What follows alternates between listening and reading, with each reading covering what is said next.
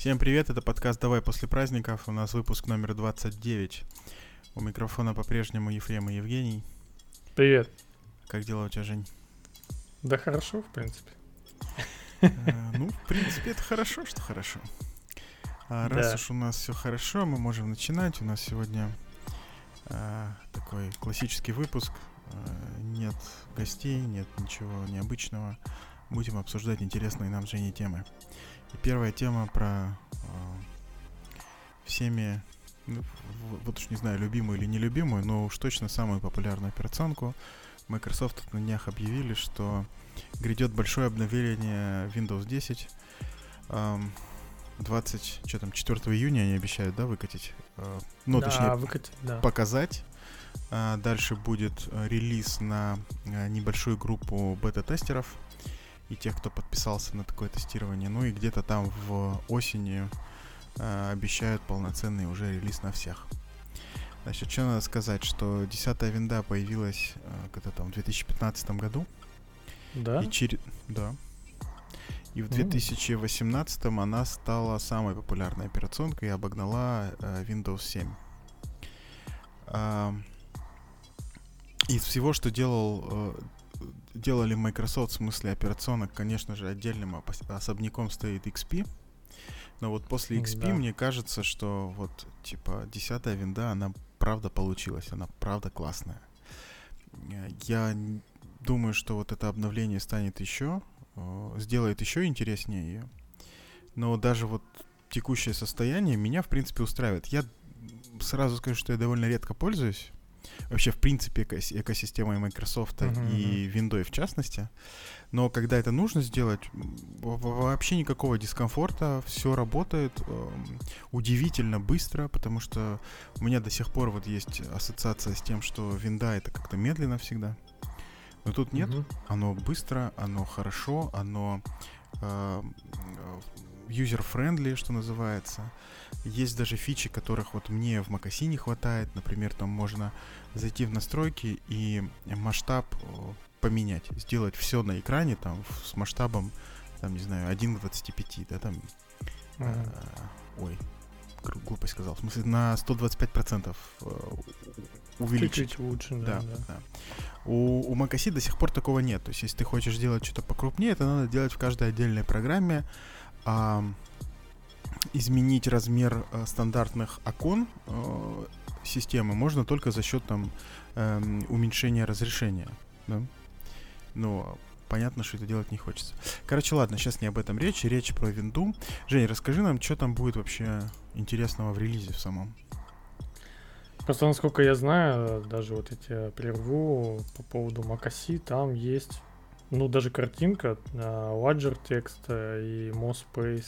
Ну, то есть там меняется даже все, в принципе, тоже масштабируется, если ты scale выбираешь на Это же за счет, за счет разрешения делается. Э, за счет за счет графики.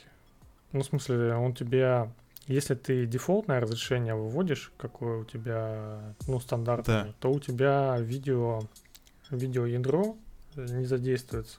Если ты скрелишь, то у тебя еще видеоядро нагружается из-за этого. Вот есть такая вот тема. Но я думаю, на этом тоже, на винде то же самое. Вот. Так, не, смотри, вот я выбираю Scaled, да, этот э, Resolution, Мгм. и у меня есть только выбор э, разных разрешений. Да, да, да. Ну вот я сейчас смотрю, у меня там looks like э, Full HD, да? Looks like э, 2К. То есть вот такое это все есть. Ну, на Блин, 4К вот я сейчас сижу. У меня сейчас просто стоит э, high display. Но оно тоже, в принципе, только, э, только оно там более, как сказать, э, более понятно выглядит, в отличие от винды, 25%, что ты там на глаз прикинешь, сколько оно там увеличится на 25%, тоже непонятно, можно и на 150 Вообще, вообще нормально понятно. Ты просто методом тыка это делаешь и все. Ну, есть, да, такое. Ладно, мы, мы, А. мы, в теме про Microsoft все равно умудряемся говорить про Apple. А, давай. Короче, да. А, говорят, ну, вот эта статья на Dell, на э, 2021 в конце своего выступления, его там как раз спрашивали про винду, и он там просто какими-то хорошими эпитетами, так сказал, что это будет прям грандиозное обновление в течение вот, ну, самое, наверное, крупное за 10 лет. Ну и, в принципе, э, ходят даже слухи, что могут назвать Windows 11, mm-hmm. потому что у всех нормальных пацанов уже 11 версия. Ну, ты знаешь про каких. Ну да. И, в принципе, что нам не хватает в винде, как ты говорил, нам уже там все хватает, и желать лучшего-то, наверное, и не стоит. И из лучшего, наверное, что... Ну, из нового, что появится, это, скорее всего, э, говорят про новый магазин приложений. Я что-то там из него ставил, из э, текущего магазина приложений. Но там такое, знаешь, э, просто натыкал, она у тебя как-то обновляется. Ну, там какой-нибудь Spotify Слушай, вот еще что-нибудь такое. Мне кажется, как винда может прийти в массы там у программистов, например, да? Ну, если uh-huh. у, убрать за скобки тех людей, которые пишут для, для винды. А, ну, или пишут на стеке Microsoft, типа там, дотнетчиков uh-huh. и так далее. Вот мне было бы очень полезно, чтобы вот тот терминал, который они обещали, супер классный, чтобы он вышел, чтобы он становился все круче, все понятнее, и чтобы появился э, консольный пакетный менеджер. Вот если мне не нужно будет заходить там в настройки, вот в эти все дурацкие панели управления, там не знаю что, чтобы э, установить или обновить э, приложение какое-то, вообще любой софт, uh-huh. то это будет для меня киллер фича. Вообще киллер фича. И если так можно будет делать с системными какими-то штуками, да, то есть, не знаю, там, обновление системы запускать через из, из консоли, там вот это вот все то это будет серьезным аргументом в пользу того, чтобы, не знаю, там лэптоп менять не на M1, а на, не знаю, что-нибудь с виндой. Хотя, ладно, это сейчас опять холивар, там, видя, как M1 уделывает Intel, я, наверное, не готов брать что-то отличное от uh-huh. Apple Silicon. Ну ладно. Короче, если, если смотреть только на операционки, то вот мне бы хотелось вот такого. Но я прекрасно понимаю, что там особых усилий в эту сторону никто прикладывать не будет, потому что ну что там этих разработчиков, там, не знаю, 3% от всех пользователей, может и того меньше. Ну, никто так Тоже упарываться, верно, да. никто так упарываться ради этого не будет. Поэтому продолжаем смотреть за тем, что происходит. Возможно, будет, не знаю, там UI станет еще более приятным. Угу. Это, это интересно. Я, кстати, из последних новостей, вот до этого они релизились, туда принесли поддержку GUI для Linux. Если ты ее видел. То есть ты сейчас можешь уже проги, которые на Linux запускаются, вот эти GUI-шные, ты можешь некоторые запускать уже под виндой. Я вот, вот я native. вот это самое не очень. Я, я видел эту новость, да, но я не очень себе представляю, какая такая софтина имеет GUI под Linux, но не имеет GUI под, под винду. Вот, вот оно мне зачем, можно узнать? Я не знаю, кстати, блендер имеет? У меня в прин... Блендер... А не знаю. Давай пойдем посмотрим. Наверное, из таких, наверное, как они называют, прям а, супер open source проектов, это вот Blender 3D редактор. Он прям на Linux, прям, ну как королевский там прям софт, я бы тебе так сказал. А что еще, я, кстати, тоже не знаю, что и туда еще можно добавить. Но, но в основном вот, вот то, что они Linux перенесли, там, в принципе, все должно нормально работать, но я сижу до, до последнего, я так сказал. Пока там прям все не будут сидеть, я туда не пойду даже. Куда, в смысле? Ну, имеется в виду вот использовать эту консоль, которую они там предлагают. Э, я не а, помню, как она называется. А, не-не, я использовал вообще. Она, она так и называется, Windows терминал. Вот, вот если ты про нее. И Есть... она вроде еще недавно зарелизилась 1.0, да, на стол? Да, да, да, да, да. Это она, ну вот да, да. Да. Она, она довольно приятная, она довольно быстрая, у нее не хватает там фич таких продвинутых линуксовых консолей, но я думаю, что со временем все появится. Более того, вот эта подсистема линуксовая, которая в винде запускается, она тоже прекрасно работает. Uh-huh. То есть можно э, воспринимать это как такую очень быструю виртуалку, которая запускается тоже там из виндовой консоли, например. И в принципе, опять же, вот если э, пользоваться вот этим VSL, то мне кажется, сейчас в Windows 10 это вполне нормально можно и программисту пользоваться уже сейчас. То есть uh-huh. э, линуксовая консоль у тебя будет. Э, и у тебя есть там поддержка всех, э, худо-бедно есть поддержка всех разработческих инструментов, да, там докер есть.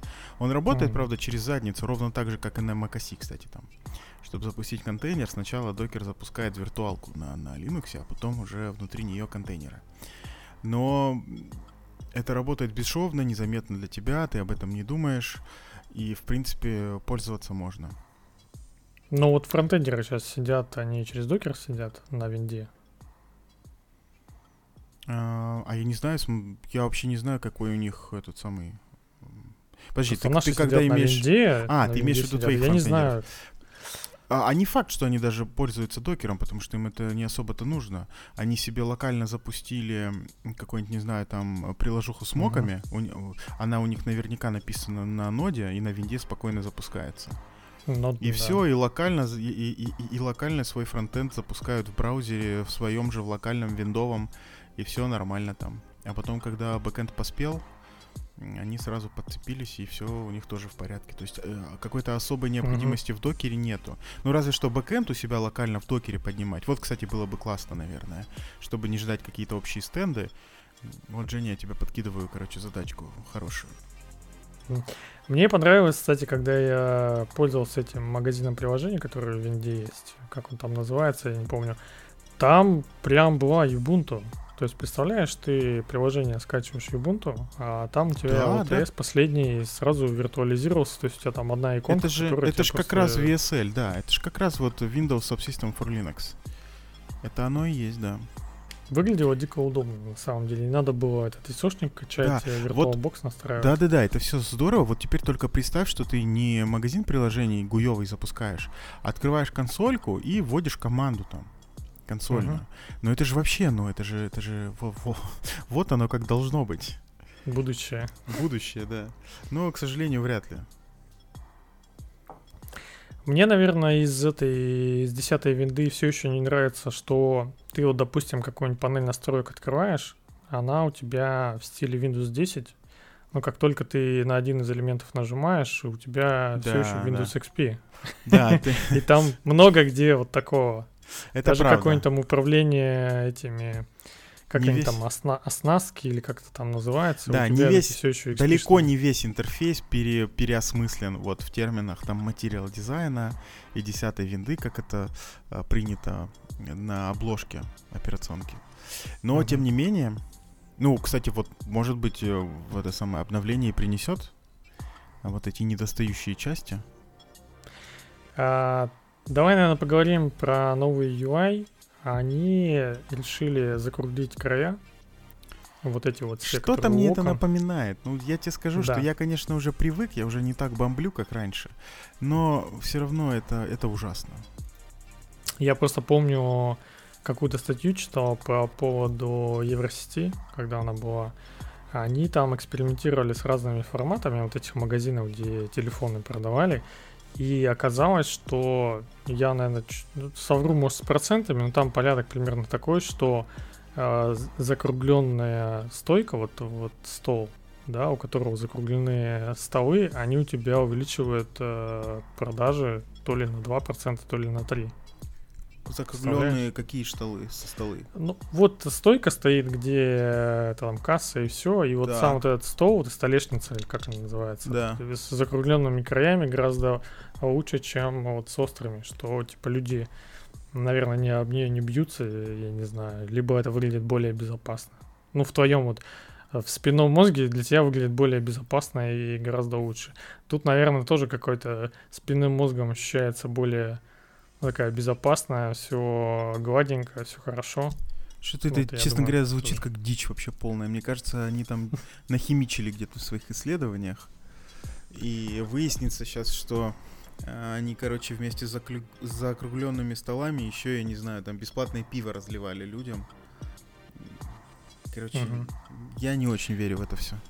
Второе, что я увидел, они обновили иконки, но самое интересное то, что было в Твиттере, короче, э, скидывали две, ну, слева старые иконки, справа новые, и все говорили, а где типа новые иконки, с какой стороны. То есть Ага. они типа так их обновили, что непонятно, что они их вообще обновили. Ну, Ну, и иконки на самом деле выглядят убого. Вот реально. да. Не знаю, как она будет в реале выглядеть, но прям вот убого. Мы когда с тобой обсуждали как раз э, Windows 10X, про который я говорил, Да. это вот то устройство, которое с двумя экранами. Помнишь, такое было? Да, да, оно, Они кстати, у него дико, дико цена упала на Амазоне. Оно вместо, а, вместо двух вместо двух тысяч стоит 700 баксов теперь. Ну нет, я все равно не готов брать. Ну, Вот, не и часть этих решений, и вот эти новые дизайны, это как раз это из э, Windows 10X. Я так понял, что они это все... Ну, они ее закрыли, саму эту винду, и все, что там было, видимо, лучше, просто перенесли, ну, вот условно называемую Windows 11, которую вот мы Мгм. сейчас и обсуждаем. Из, э, из остального, вот там, наверное, ходят слухи, тоже в некоторых статьях видно, что как тебе вообще центр, в центр перенести пуск? У тебя, наверное, будет такое легкое недоумение, я бы так назвал. А, это правда. Ну, но это недоим- не- недоумение вызвано тем, что это очень непривычно, потому что я типа всю жизнь привык, что пуск слева внизу. Но должен признаться, что я в принципе пуском-то не пользуюсь особо. Мгм. Я ровно так же, как и на macOS, тут я запускаю там, не знаю, там Альфреда или Spotlight, и там забиваю название программы, которую хочу запустить. То есть нет такого, что я захожу в там список всех программ и ищу, как бы мне ее запустить. И, и на винде тоже у меня есть шорткат, который запускает поиск. А, кстати, вот а, Мгм. вот эту штуку, вот этот поиск виндовый, а, несколько месяцев назад, кстати, была новость, что хотят приблизить к спотлайту макосевому и сильно расширить Мгм. его функциональность. Это вот, мне кажется, очень правильный ход. Так вот, я по шорткату запускаю вот, вот такое же окно поиска, и там ввожу название программы, которую хочу запустить. И вообще, зачем вот этот нужен реестр программ, я не очень понимаю, это вообще неудобно. Наверное, да. Но я не целевая Наверное, да. аудитория, поэтому... ну, как бы. Из интересного, наверное, может новый шрифт. Ну, кстати, вот, это, э, это на интересно, картинках, только если он кайфовый. на картинках непонятно, вроде как старый шрифт, знаешь? Монохромный ничего с лигатурами. Наверное, не знаю. Он называется UI Variable. Sigo. Sigo, не знаю, как читается. S-E-G-O-E. UI Variable. Так. Sigo. А, на, видимо, подтянули к тем шрифтам, которые и на андроиде. Ну, то есть они все так выглядят э, гладенько и закругленно. Мгм. Ну, не, не тот, который не с засечками, Times New Roman, такие Ну, более понятно, да. понятные. А, Там, кстати, была новость, что у Варда, по-моему, сменился дефолтный шрифт, да? а вот на него и поменяется. А, окей. Тут, конечно, странно пишут, что в терминале, в котором вот мы с тобой обсуждали, теперь можно добавлять табы, чего раньше не было. О, как я вот, понимаю. вот про это я говорил, да, это киллер фича вообще. Прям Заживем, представляешь, табы Прям- можно прям добавлять. заживем. вообще. В 2021 году в эмуляторе терминала можно табы запускать. Класс. Но оно все, мне кажется, выглядит, э, потому что они особо-то и не пользуются этим терминалом. Ну, те, кто принимает решения. Вот э, надо было их заставить в терминале сидеть в нормальном. Да не, мне кажется, что они сидят. Они сидят. Но, возможно, в Макосевом. Я на самом деле, наверное, мне винда понравилась, текущая десятая, наверное, после того, как я перешел на 120 Гц. Стало все О, нереально это круто. да, это, конечно. Вот, Ты сейчас вот по, этот вот, больному, мне по кажется, больному месту ударил вообще. мне кажется, этот прыжок прям все, все хорошо делает. 120 Гц прям даже винда, которая у тебя там думаешь, что тормозит, на самом деле вообще все становится гладенько, плавненько и Без И хорошо. задержек, да. Это здорово. Я вот тоже жду, когда появится такое обновление на долбанной Макаси. И можно Мгм. будет э, радостно идти покупать новый монитор. А в- что-то еще слышал, нет? Будешь что-нибудь добавлять? Да нет, мне кажется, мы все рассказали. Перейдем тогда Да, давай дальше. к интересной теме. Давай. Мы много раз как раз обсуждали найм и что там, как, какие процессы, как правильно с нашей точки зрения этот процесс бы устроить или как, как он организован у нас там в командах. Но а, появилась как раз статья про 26 вопросов, которые действительно стоит спросить на собеседовании. И я как раз хотел с тобой пройтись по ним. Давай, задавал давай. ли ты вообще, можно даже тебя, наверное, на личном опыте спросить, э, Давай. задавал ли ты часть вообще вот вообще этих вопросов? Давай попробуем.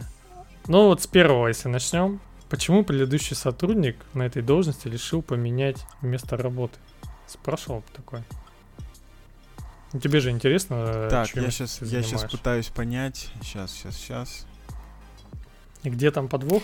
А, нет, я пытаюсь понять, актуален ли был этот вопрос э, вот в те разы, когда я проходил собеседование. А, Если говорить про те компании, в которых, в которых я в итоге оказывался, то этот вопрос не актуален, потому что до меня такого сотрудника не было. То есть обычно это было расширение команды, либо новая роль в команде. И вот Мгм. я приходил. Ну, Вот, тебе не актуально, да. Да. Но я не спрашивал. А, Или спрашивал, я уже не помню. Ну, на самом деле, э, это такой хороший вопрос, но его можно задать менее провокационно. Ну, то есть, э, ты когда задаешь такой вопрос, ты явно как бы подразумеваешь, что кто-то ушел, потому что ему что-то не понравилось. Ну да, да. А это может быть не так. Или, есть может, я его так воспринимаю, не знаю. Короче, э, на самом деле вопрос хороший, его стоит задать.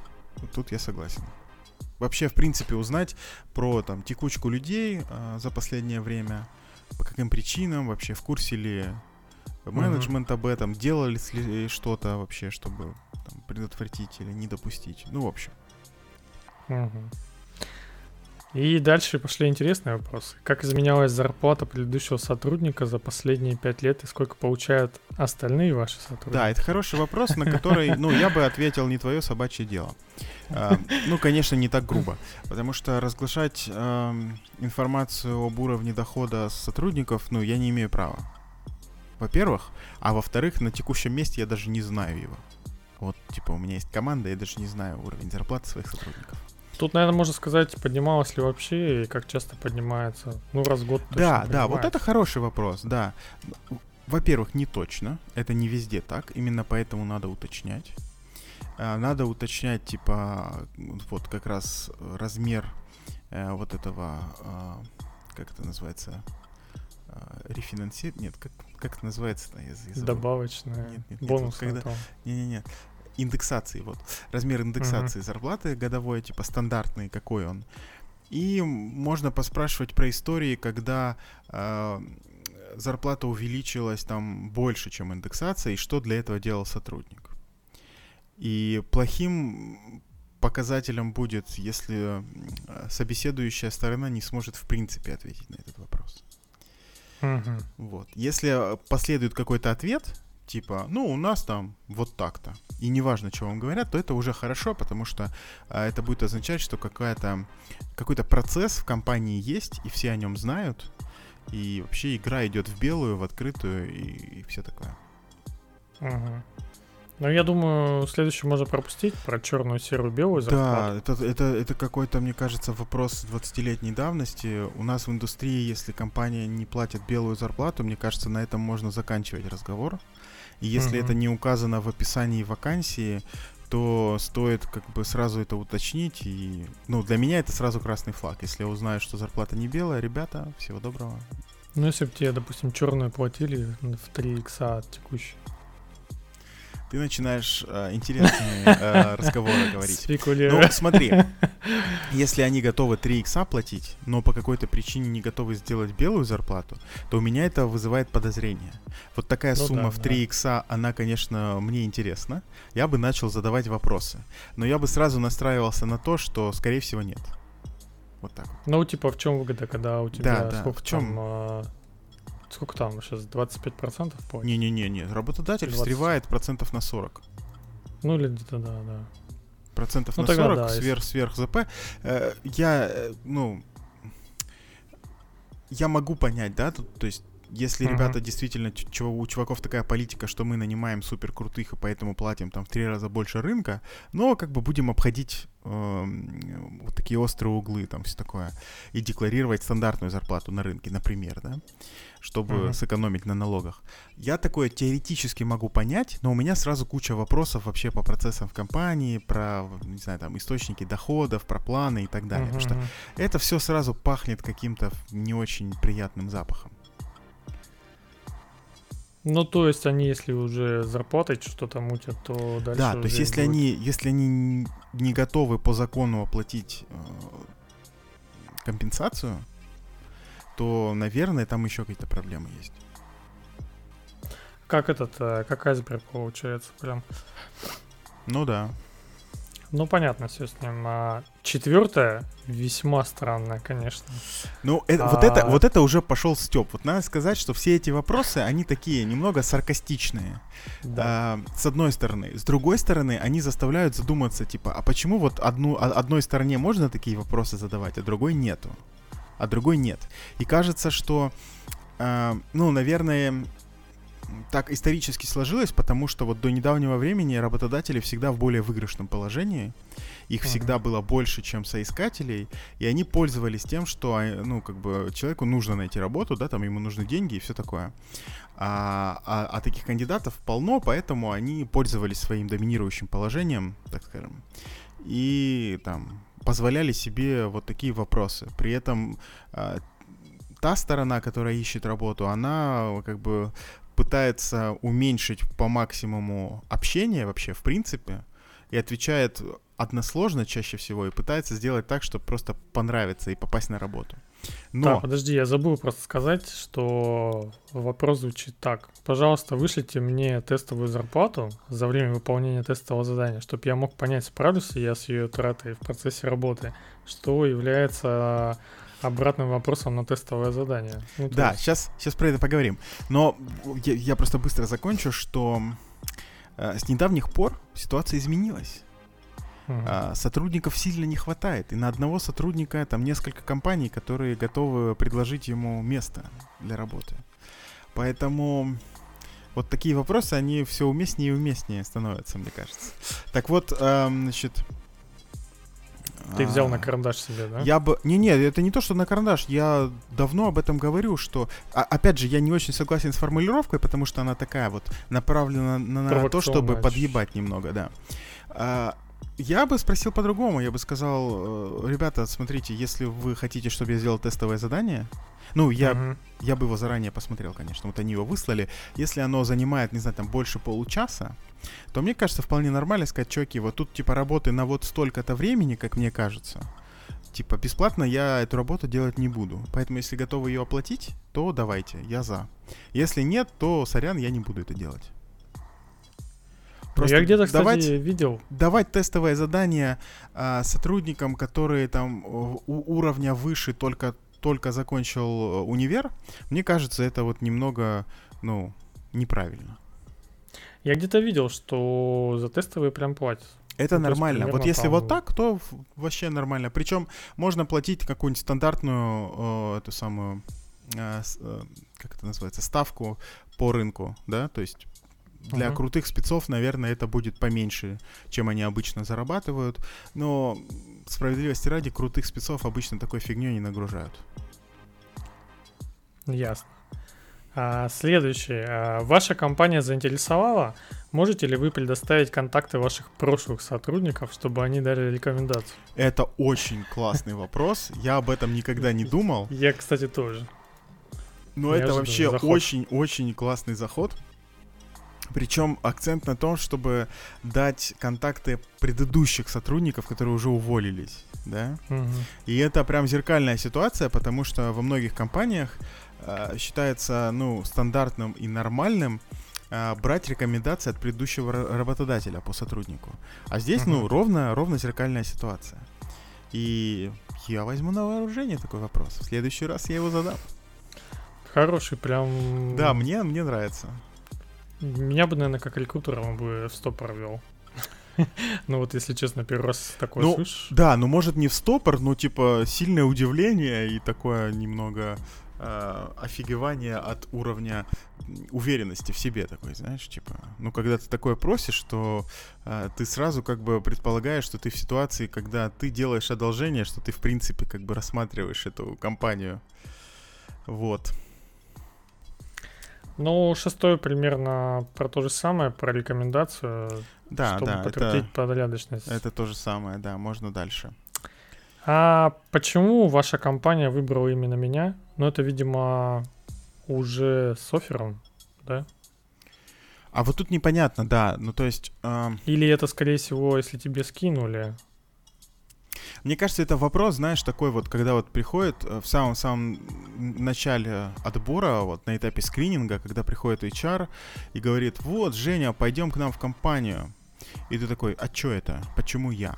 И на этом Там, этапе я ты видели проверяешь... внизу резюме там а, строчку C++, которую ты 15 лет не писал. Да, да, да. Тут ты проверяешь, насколько внимательно этот рекрутер читал твое резюме. То есть, э, насколько там вообще чисто теоретически из того, что написано в резюме, есть совпадение по требованиям вакансии и твоим там пожеланиям. И это, это Мгм. тоже хороший вопрос, потому что, ну вот, недавно в LinkedIn была с, был такой холиварчик, Мгм. Значит, пришла, пришла девочка HR, по-видимому, такая молоденькая, и пишет кандидату, значит, ну, не кандидату, а просто чуваку из, э, из LinkedIn прям в личку, что типа, приходи, пожалуйста, у нас там такая-то вакансия, такой-то стек, в общем, такой Мгм. стандартный дурацкий э, HR-ский э, текст, на который отвечать даже не хочется. А, ну, естественно, там ни стек, вообще ничего не, не, не матчится с его э, Мгм. областью интересов, с его резюме, на что он, короче, ну так, немного грубо, но тем не менее отвечает, что «А вы вообще смотрели мой профиль? Ну, типа, э, почему вы приходите ко мне с такими предложениями?»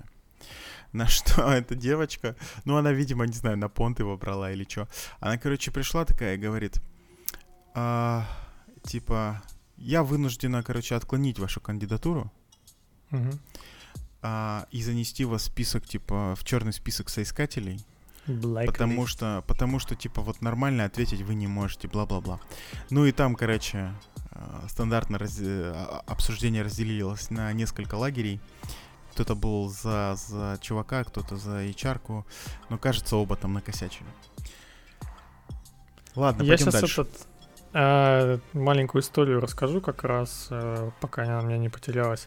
Я как раз там э, некоторую книжку сейчас слушаю, и там примерно наоборот было. Там э, собственник бизнеса себе нанимал там либо дилеров, э, ну через через кого он будет работать, э, либо сотрудников. Так он э, специально оформлял так, чтобы тебе надо было, ну то есть там не присылайте это резюме на такой-то адрес, не делайте там еще что-то. И давал какие-то в самом резюме, у него были уже какие-то инструкции, которые тебе надо было сделать. Ну, типа, не присылайте мне такой-то адрес, либо, не, либо оформите это через, ну, ваше резюме оформите через почтовый перевод. И, соответственно, уже те люди, которые умеют выполнять вот такие всякие инструкции, такие более ответственные, они до него уже доходили. Понимаешь, у него какой был этот подход? Интересно, интересный подход. Ну, то есть да. в самом резюме уже было типа легкого такого тестового задания, кто вот такие всякие странные личности у него уже отваливались. Но у него там уже бизнес не айтишный был, а вот более такой там простой. Мгм. Тоже такой достаточно интересный подход. А следующий вопрос. Кем ваша компания видит себя через пять лет? Ох, Мне, мне тут кажется, что э, умеет ли вот руководство транс- транслировать какую-то свою точку зрения на вот, Вот. такие, ну, вот эти планы. Как у тебя эта вся информация растекается по этим, по HR, по сотрудникам и вот этим прочим. опять же, да, вот если переформулировать этот вопрос, то он вполне классный. Типа, расскажите вообще, какие планы у компании, да, там, вот что Ну, вы собираетесь зеркально, да. делать. Это очень классно, очень классно. Но вот его формулировка, она же, ну, это отсылка к очень дурацкому вопросу от HR. Если он вот слово в слово задан по, по отношению к кандидату, типа, расскажи, как, кем ты себя видишь через пять лет, то для меня это еще один красный флаг, и я говорю, всего доброго, ребята, до свидания. Мгм. Ну, типа, может, не сразу я уйду, я там как-нибудь отвечу, но для себя сразу сделаю вывод, что я отказываюсь, короче, от сотрудничества. Ну, такой токсичный вопрос, да? Да, да. Ты спасибо, спасибо так? за это слово, давно я его не слышал. Не- не- Токсичный, не- очень, очень токсичный. Вот, кстати, интересно, что бы вы хотели улучшить в вашей компании? О, да, тоже хороший вопрос, очень хороший вопрос. На самом деле эти все вопросы на каких-нибудь... Они про одно и э, то же, на самом деле, вот предыдущий, Они все, текущий. мне кажется, все звучат, когда с руководством какие-нибудь э, Да, да, да. Это, это, в общем, если у компании несколько этапов собеседований, да, там, не знаю, там техническое Мгм. и, и, и дальше там с менеджерами, то вот, вот эти вопросы стоит приберечь. Да нет, не стоит. Их стоит задавать, наверное, на всех этапах. Вот как только у тебя есть возможность поговорить с новым человеком, вот э, те вопросы, которые кажутся рациональными и ответы на которые интересны, их стоит задавать Мгм. всем. Да. Я, наверное, вот следующий пропущу. Странное. Давай одиннадцатый. Какие ценности у руководства компании? Ну, опять, это вот примерно то же самое, да, там, То же что самое, через да. лет, что хотите улучшить, какие ценности. Классные вопросы, э, стоит про них поговорить. Миссия кстати- компании то же самое, да. А, ну, это, кстати, стандартный процесс. Тебе дают, э, мне кажется, почитать это все дело. Ну, как я не знаю, там куда-нибудь тебе в корпорацию устраиваешься. Там у некоторых, мне кажется, даже есть и этот и какой-то экзамен по поводу миссии, основателей. Ну, вот, вот такого. Если там прям большая корпорация, если ты идешь там в менеджмент, то тебе вот это все требует. Да. Тебя не требовали? А, что именно? Ну вот э, что-нибудь там почитать про миссию, э, про основателей, куда вообще, откуда взялась компания, историю. Н- Не, ну про это, про это никто не спрашивает на собеседованиях. Э, В принципе, общий вопрос задается, типа, что ты знаешь о компании? Я тут, И- скорее всего, про HR, что он это бы узнал, когда устраивался. Про миссию-то. Э, Наверное, да, наверное. Но потом это в процессе онбординга рассказывают обязательно все. Мгм. Ну, кстати, по поводу следующее. Проводите ли вы прощальное интервью с увольняющимся сотрудником?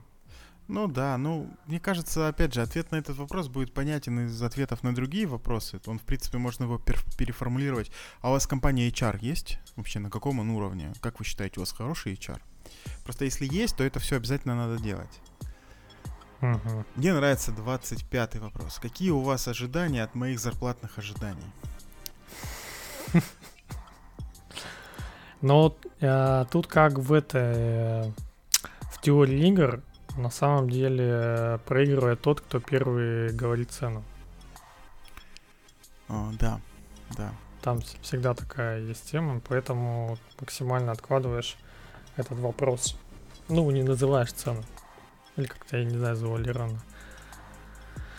Мы, наверное, вот эти все, которые ты говорил, уже прочитал, пропустим. Да, И из интересных. И пойдем. Ты уже сразу к 25-му кинулся, да? Не, ну м- мы же не обязательно все прочитаем и не обязательно подряд, поэтому... Ну, кстати, интересное тоже, мне кажется, 22-е. Характеризуйте руководителя и коллектив отдела. Ну, мне кажется, странный вопрос, потому что, скорее всего, с руководителем отдела тебе удастся поговорить. Ну, в- во время собеседований, и будет возможность личное мнение составить. А так рассказывать, ну, понятно, что рассказывать будут что-то Мгм. хорошее, а, выставлять в лучшем свете, или просто не говорить о, о каких-то не самых удачных моментах. Вот. А, ну, в общем, мне кажется, лучше тут самому мнение составить. Да, будь здоров. Спасибо. Но на самом деле 25-й самый крутой, да. Какие у вас ожидания от моих зарплатных Да, ожиданий? да. Опять же, сформулировано так едко прям. Хорошо. Да, да, да. Вроде этот. Но и остальные, мне кажется, тут тоже можно пропустить, потому что там все Да, в основном короче, зеркалируется. Идея, идея обратного. понятна, идея понятна. Эм, Я бы в целом, блок. короче, э, подводя итоги, сказал, что надо не стесняться задавать вопросы э, компании, которая э, начала общение. и не стесняться задавать какие-то вопросы, которые кажутся интересными, но типа вот так не принято. Вот устроить на работу, там пойму. Вот, вот не надо. Э, понятно, что до конца картина будет ясна только там после, не знаю, там месяца работы, но тем не менее, если можно какие-то супер важные критичные моменты прояснить до начала работы, то это нужно сделать. Угу. Я бы двинулся дальше. Интересная Давай. старая статья но интересный посыл, что когда ты чего-то боишься, то, ну, в профессиональном плане тут имеется в виду, то из тебя выходит более худший программист, чем если у тебя бы не было вот этого страха. Да, более плохой, да. Более плохой. И как раз приводится пример, э, э, к чему там все ведется то, что, допустим, плохие инструменты и плохой процесс э, увеличивают вот этот страх. То есть тебе стра... а, ты на какие-то, допустим, если у тебя там а, неудачные или плохие инструменты, ты не можешь делать более какие-нибудь там грандиозный рефакторинг всего, потому что ты не уверен, что у тебя инструмент может это сделать и еще тебе больше не накосячит. Ну вот примерно такое, да, либо у тебя сам процесс доставки вот этого кода какой-то сложный, и там может что-то пойти не так, поэтому ты какие-то большие изменения тоже не хочешь брать, и, соответственно, ну, какой-то доли риска, если у тебя не присутствует, ты, соответственно, и, я бы сказал, и не растешь. Вот, да, и тут, тебе как раз тут еще можно с, другой стороны на самом деле зайти. Понятно, что в процессе разработки там хороший тулинг должен быть, да, там uh-huh. эм, и там компиляция быстрая, там и э, изолированность среды, там ее повторяемость, такое. И тесты должны быть, черт возьми, чтобы после изменений да. не нужно было там бояться, бояться и Изменения. делать регрессионное тестирование самому. То есть э, цена ошибки должна быть вообще минимальная. Сейчас про это тоже отдельно поговорим. Но кроме этого еще должен быть тулинг для эксплуатации системы. То есть delivery система должна быть какая-нибудь. То есть ты должен да. понимать, что даже несмотря на там хороший построенный процесс тестирования, ну, баги в продакшене мы находим стабильно и регулярно, да. А, то uh-huh. есть цель вот, эти, вот этого всего тестирования не нивелировать к нулю количество ошибок в продакшене, а убрать критические, просто чтобы не было критических ошибок. Так вот, в случае обнаружения такой ошибки у тебя должно быть понимание, uh-huh. что ты вот воспользуешься таким-то инструментом и очень быстро откатишься. И очень быстро восстановишь систему, да, там. И наличие вот такого вот э, арсенала инструментов, которые позволяют э, которые позволяют быстро реагировать на какие-то нештатные ситуации. Uh-huh. Это, конечно, очень сильно жизнь программиста улучшает, качество жизни прям прыгает вверх, он становится таким вот спокойным, добрым, веселым и, и ничего не боится. Да, я знаю, кстати, когда вот недавно курс проходил, там э, рекомендовали когда ты даже договариваешься с девопсами, которые у тебя, ну или с, как, с админами, которые да. мейнтейнсом занимаются в продакшене, выкладывают твой код, а желательно, даже обязательно иметь вот галочку, чтобы они могли по-быстрому выключить, либо какой-то у тебя должен быть процесс, чтобы они могли вернуться на старую версию. Ну, и всякие такие да, штуки, да, как да, э, раскатать на 5%, на 10%, то есть они вот прям Да, смотрели. это для таких больших публичных сервисов, которые там не коробочные, а просто доступные в сети. Да, это все важно. Я единственное не согласен с тем, что код должен выкладывать админ или DevOps. Это работа программиста все-таки. DevOps может помочь а, составить а, там ты, CI, ты ему, pipeline. А ты, ты кнопочку там... нажал, и оно выкатилось, все. Да, но ты ему бинарь отдаешь, а Нет, он сидит, я ему не см... отдаю бинарь. Ну, в смысле, ты ему через CI отдаешь бинарь, он выкладывается, как ты говоришь, да? Но ага. он же потом будет за ним следить за потреблением памяти. То есть да, да, да, ошибка да, может да, быть конечно. Не сразу появиться. Конечно. А да. ты уже в отпуске. Что делать? Да, конечно. Э, это самое. Все я просто так, не помню, как системы. Си... Кого? Ну вот кто мейнтейнсом занимается. Ну, Админы же. Ну, сейчас это называется девопсы. Что мне кажется, админы, короче, нашли классный способ повысить себе зарплату раза в три примерно. Поменяйте лейбл, А, теперь мы Да, девопсы. да, у них ребрендинг просто и все. Я вот жду, когда у, у, у бэкэндеров что-нибудь такое случится. Хотя тут э, с э, последними тенденциями на рынке и увеличимся, увеличившимся спросом проблем тоже с этим немного. А, Есть еще SRE вот у больших компаний. Мгм. Это такая классная должность на границе. Ну, вообще-то не на границе. Вот в моем понимании, короче, все, все что закладывается как а, обязанности SRE, это Software Reliability Engineer. А, это, Да. мне кажется, такие, ну, стандартные вообще скиллы любого такого нормального программиста. То есть нужно уметь что делать? Нужно уметь там, писать код, понятно, и нужно уметь а, эксплуатировать систему. То есть в случае каких-то проблем нужно уметь быстро как-то м, ориентироваться в том, что происходит, и искать Мгм, пути решения и решать проблемы. Да, то есть нужно уметь там дебажить, не знаю, там логи читать. Для кого-то это тоже может быть проблема. Там, я не знаю, а, ну вообще в принципе окружением таким вот э, твоей системы уметь быстро управлять, да. А, мне кажется, это важный скилл. Ну, то есть я плохо себе представляю историю, когда я такой сижу, пишу код, весь такой классный, а Мгм. кто-то рядом со мной сидит и эксплуатирует систему. Да я, блин, не знаю, я, я не смогу спокойно сидеть рядом. Я сам полезу там в этом во всем ковыряться и приводить в порядок.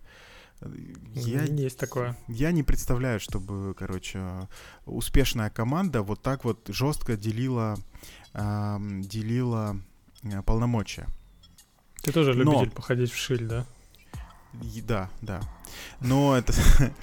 Но э, всякие большие э, игроки, типа там, не знаю, Амазона, Дропбокса, Майкрософта, Фейсбука, у них есть э, позиция SRE. А, Ну и там понятно, поскольку там ну, огромное количество сотрудников и систем, не иметь людей, которые выделенно занимаются эксплуатацией системы, это, ну, это значит похоронить, мне кажется, бизнес. А, Вот. Хромать будет, да. Да, у тебя либо разработка будет хромать, либо постоянно, постоянные пожары какие-то будут. Вот. И второй тут, наверное, довод, это как раз про страх возмездия. То, что у тебя, когда есть эти CI, инструменты и прочее, но ты все равно, как, как человек, все равно косячишь, да, то Естественно. у тебе, я- и- да. тебе другие какие-нибудь, э, вот как мы сегодня говорили, в более токсичной обстановке, Да, да, да. соуса, да, видишь, как винтил, то Ага. будет тебя обвинять, и у тебя тоже будет проявляться страх делать изменения. Это, это ужасно, короче. Если вот такая атмосфера царит в команде, мое скромное мнение, что нужно валить из такой команды. Да, да, да. Очень важно создать, в принципе, на всех уровнях. Это, э, это, кстати, касается не только инженеров. Это вполне себе касается и продукта, я не знаю, там, и техподдержки, в общем, всех сотрудников. А, все должны в компании четко понимать, что, ну, ошибаться это нормально, за это тебя никто там не уволит и там даже косо не посмотрит. А, просто нужно а, быть ответственным. Типа, вот если ты просто накосячил и ничего с этим не сделал, то Мгм. в- вот это плохо. А если ты допустил ошибку и там тут же ее исправил, и, и, или там в случае какой-то сложной, долгой ошибки там с продуктом, например, да, у тебя есть планы, есть понимание вообще, как действовать дальше, и ты ситуацию держишь под контролем, то это, это нормально. Это естественно. Ну, тут как раз приводится о том, что ошибки надо как-то, э, как я понимаю, какой-то реестр их вести и дальше вести по ним расследование. То есть не обвинять Да, сразу Да, человека, конечно, да. а потом Нужно отрабатывать до- каждую, каждую ситуацию, да. доходить до сути ошибки. Может быть, там действительно человек э, использует какие-то с- странный скрипт для выкладывания, который иногда ломается или еще что-нибудь еще происходит. Ну, что-нибудь Да, такое, да. знаю. А вот, кстати, раз уж мы про это заговорили, вот расскажи, какие у тебя за карьеру были такие факапы, которые ты устраивал? Были ли вообще? Или ты робот, и ты не У ошибался? меня, у меня не были, но у, меня, у моего коллеги был факап, я, по-моему, уже про него рассказывал. Интересно, когда он отправил письма на всех, А, но да, не каждому да. отдельно. И наши конкуренты получили список э, всех наших клиентов, ну, с этими Ага. смылами, и по ним, типа, отправили рекламу свою. Мгм. Вот это было Классненько. смешно было, да. Не, я на самом деле могу рассказывать про такие большие факапы, мне кажется, на каждом месте, э, где я работал. Э, из самого такого интересного, ну я как-то взял и э, дропнул всю базу в продакшене. А, прям, прям под Ее ноль. тоже надо дропнуть в каком-то, на каком-то этапе надо тебе обязательно ее дропнуть. Потому что она у тебя там прям а, в мозгу будет э, горячая точка у тебя на эту тему. Да, все так, все На так. всю жизнь. Причем, ну, классическая у меня была ошибка. Я сидел там, что-то что разрабатывал. У меня было открыто две консоли. Одна продакшеновая, вторая разработческая. Продакшеновая была открыта а, в самом начале, там, когда я только сел за это дело. Я просто сделал дамп данных, перенес их в разработку. И дальше у меня э, pipeline работы выглядел так. Я там сделал какую-то новую доработку, а, я удалил базу разработческую, запустил приложение, смотрю, как она наполняется, да. Потом опять удалил, загрузил, сделал restore дампа и поехали по новой. Ну, в какой-то момент я просто перепутал консольки и, и запустил этот самый э, delete на продакшеновой кон- этой самой консоли. И сильно удивился, как через минут пять где-то люди начали жаловаться. Типа, а куда, куда, куда данные делись? Мгм. А я еще читаю это все, думаю, да что такое, что сеть мигает, что ли, или что, что я происходит? там, вот дурак вообще. Да, да, вообще там. дебил, что ты вообще э, к интернету подключение проверь, все, перезагрузи роутер, вот это все, знаешь. Мгм. А потом, когда я обнаружил, что я все-таки с продакшена удалил данные, то да, было весело. Вот, кстати, еще хорошая тема, чтобы справляться со страхом. А, Хорошо бы себе какой-то плейбук э, отработки каких-то багов эм, составить Мгм. чтобы у тебя были просто пункты, по которым ты идешь и имитируешь как бы такую простую механическую работу, которая не требует э, думания. А, И это тебя, с одной стороны, успокаивает, ты начинаешь лучше думать, а с другой стороны, вот в такой экстренной ситуации выполнять такую работу проще просто, ну, э, меньше, меньше сил тратится на это. Вот. Да, это как с каким-нибудь э, стендом, если работаешь, ну, запусти бэкапского и все перед, перед своей работой, изменениями сделать там Да, да, да, да, да. Но это, мне кажется, более у тебя должен такой этот трениров, тренированная голова на это все быть. Тебе вот как раз надо нафакапить поначалу, Все так, все так. Чтобы у тебя это уже как этот... А что, если я тут файл поменяю, как мне его восстановить? Ты его, соответственно, бэкапишь перед тем, как менять. Ну вот, вот всякое такое себе вопросы задаешь. Как ты будешь э, отступление делать, я бы так сказал, если что-то пойдет не так. Мгм. Ну, мне, кстати, кажется, что это прям э, типичная инженерная тема.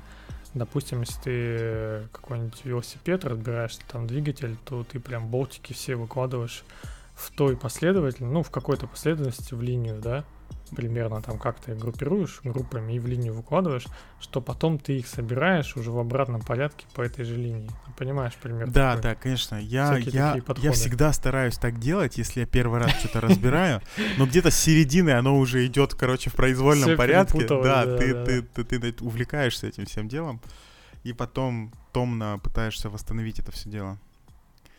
Да. Да, хорошая, хорошая старая статья, как говорится, и спустя сколько? 7 лет все еще классно звучит. Да, Ну, конечно, да. какие-то Актуально, пр- очень актуально звучит. Еще Так. если у вас есть такие проблемы, то не печальтесь, вы не одни, человечество уже придумало, что с ними делать. Надо Мгм. просто озаботиться и привести все в порядок. Да, а, вернемся к нашему любимому только О, да. Не, не, КПУ, а к нашему любимому браузеру Firefox, да. который у нас стоит, получается, отдельно от всех, я бы так назвал. Конечно, конечно. Есть Firefox, есть все остальные. И сейчас мы расскажем, почему. В очередной раз он подтверждает, что он именно такой. Значит, Мгм. вышло обновление Firefox под номером 89. Да. которое принесло такой массовый глобальный редизайн. Что-то у нас, короче, лето редизайнов. Чувствуешь? Firefox обновился, Ну, винда, тут еще скоро. да. Что-то свеженького хочется, да. А, надо сказать, что просто, ну, мне очень зашел этот апдейт. Это, пожалуй, один из немногих раз, ну, типа, хотел сказать первый, но, наверное, уже такие были разы. Когда Мгм. сменился, ну, довольно серьезно сменился дизайн э, продукта. Сменился его UI, и у меня прям вообще вопросов нет. Прям все, все так, как должно быть. При этом вместе со сменой UI, как это часто бывает, продукт не стал медленнее, он не стал там хуже, он не стал там uh-huh. рендерить все в 10 раз дольше или даже в полтора. Он наоборот стал быстрее. Знаем мы такие апдейты, типа iOS.